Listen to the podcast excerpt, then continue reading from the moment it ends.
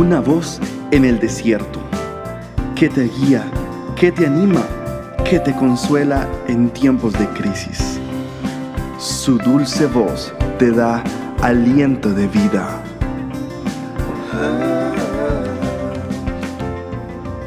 Red de Mujeres Embajadoras.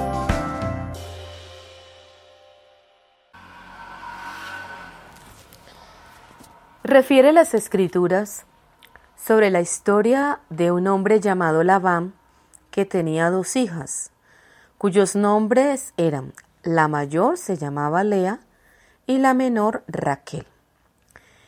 Dicen las escrituras que los ojos de Lea eran delicados, pero Raquel era de un lindo semblante y de un hermoso parecer. Y Jacob, un sobrino de Labán, se enamoró perdidamente de Raquel y le dijo a su tío, yo te serviré durante siete años por Raquel tu hija menor, para que me la des por esposa. Y Labán le dijo, mejor es que te la dé a ti y no se la dé a otro hombre extraño. Quédate conmigo y sirves, trabajas, y yo te voy a dar a Raquel por esposa. Así sirvió Jacob por Raquel siete años, y le parecieron como pocos días, porque la amaba. Pero también nos refiere las escrituras que cuando se llegó el tiempo y transcurrieron los siete años y se llegó el tiempo en que se pudiera casar con Raquel, celebraron bodas, pero la sorpresa es que Raquel no le fue entregada, sino su hermana mayor, es decir, Lea. Pero él no amaba a Lea. Él, su corazón le pertenecía a Raquel. Este hombre quedó en una encrucijada tremenda. Pero mayor aún fue la situación para Lea. ¿Por qué? Porque Lea fue entregada en matrimonio a un hombre que no la amaba. Quien estaba enamorado era de su hermana menor. Como ella no se sentía amada por su esposo, toda su vida buscó la manera de hacer cosas para agradarlo. Empezó a buscar la manera de, congraciarse con él.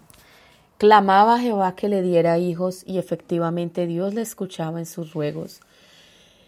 Tuvo muchos hijos y siempre que tenía un hijo quería buscar el nombrarlo de alguna manera para llamar la atención de su marido. Lea dedicó toda su vida a conquistar el corazón de su esposo. En cambio Raquel, aunque era estéril, ella sabía y conocía que el corazón de su marido le pertenecía. Cuando tuvo su primer hijo, glorificó a Dios por él, estaba segura del amor de su esposo. ¿Cuántas mujeres hoy en día por su baja autoestima, quieren agradar a las personas que tienen a su lado. Si es la pareja, a su pareja. Si viven con sus padres y son solteras, desean angustiadamente desesperadamente agradar a, a sus padres o a su esposo si es el caso. Mujeres casadas a su marido que dejan que les provoque que las traten como ellos quieren. ¿Cuántas mujeres casadas permiten un maltrato en sus vidas? ¿Cuántas mujeres solteras eh, se autoflagelan por, por su aspecto físico? Empieza el menosprecio, empieza mm, el señalamiento, el cuestionamiento. Empiezas a maltratarte aún verbal y físicamente y la poca autoestima hace que te veas aún peor. No permitas esta clase de humillaciones en tu vida.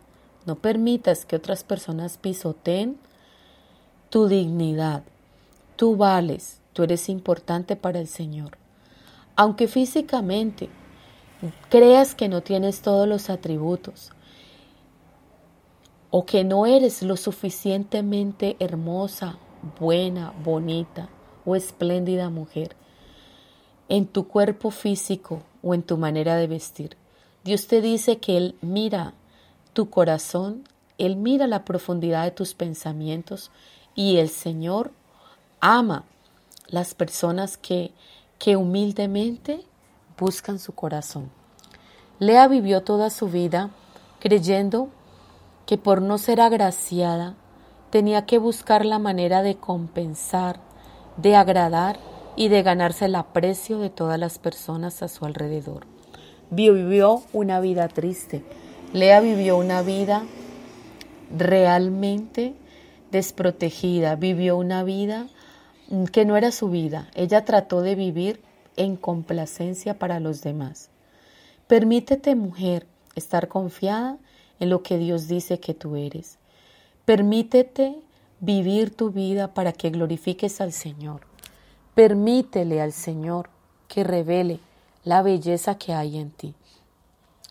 No permitas que las personas te juzguen con motivos equivocados. No permitas que te juzguen y que te den tu, valor, te den un valor por la apariencia física y externa. Lo más significativo y valioso está en tu interior y eso es lo que importa. Permite, Señor, que el amor de Dios llene cada corazón de estas mujeres que hoy nos escuchan, estas mujeres que tienen un bajo concepto de sí mismas, que seas tú, Padre Santo, transformando este bajo concepto en un concepto diferente. Que ellas puedan visualizarse a sí mismas como tú las ves. Que se puedan ver, Señor, a través de tus ojos. Y que tu hermosa sonrisa sea plasmada en el rostro de estas hermosas mujeres. Que ellas descubran, Señor, lo preciosas que son y que descubran, Señor, lo valiosas, lo útiles que son en tus dulces manos.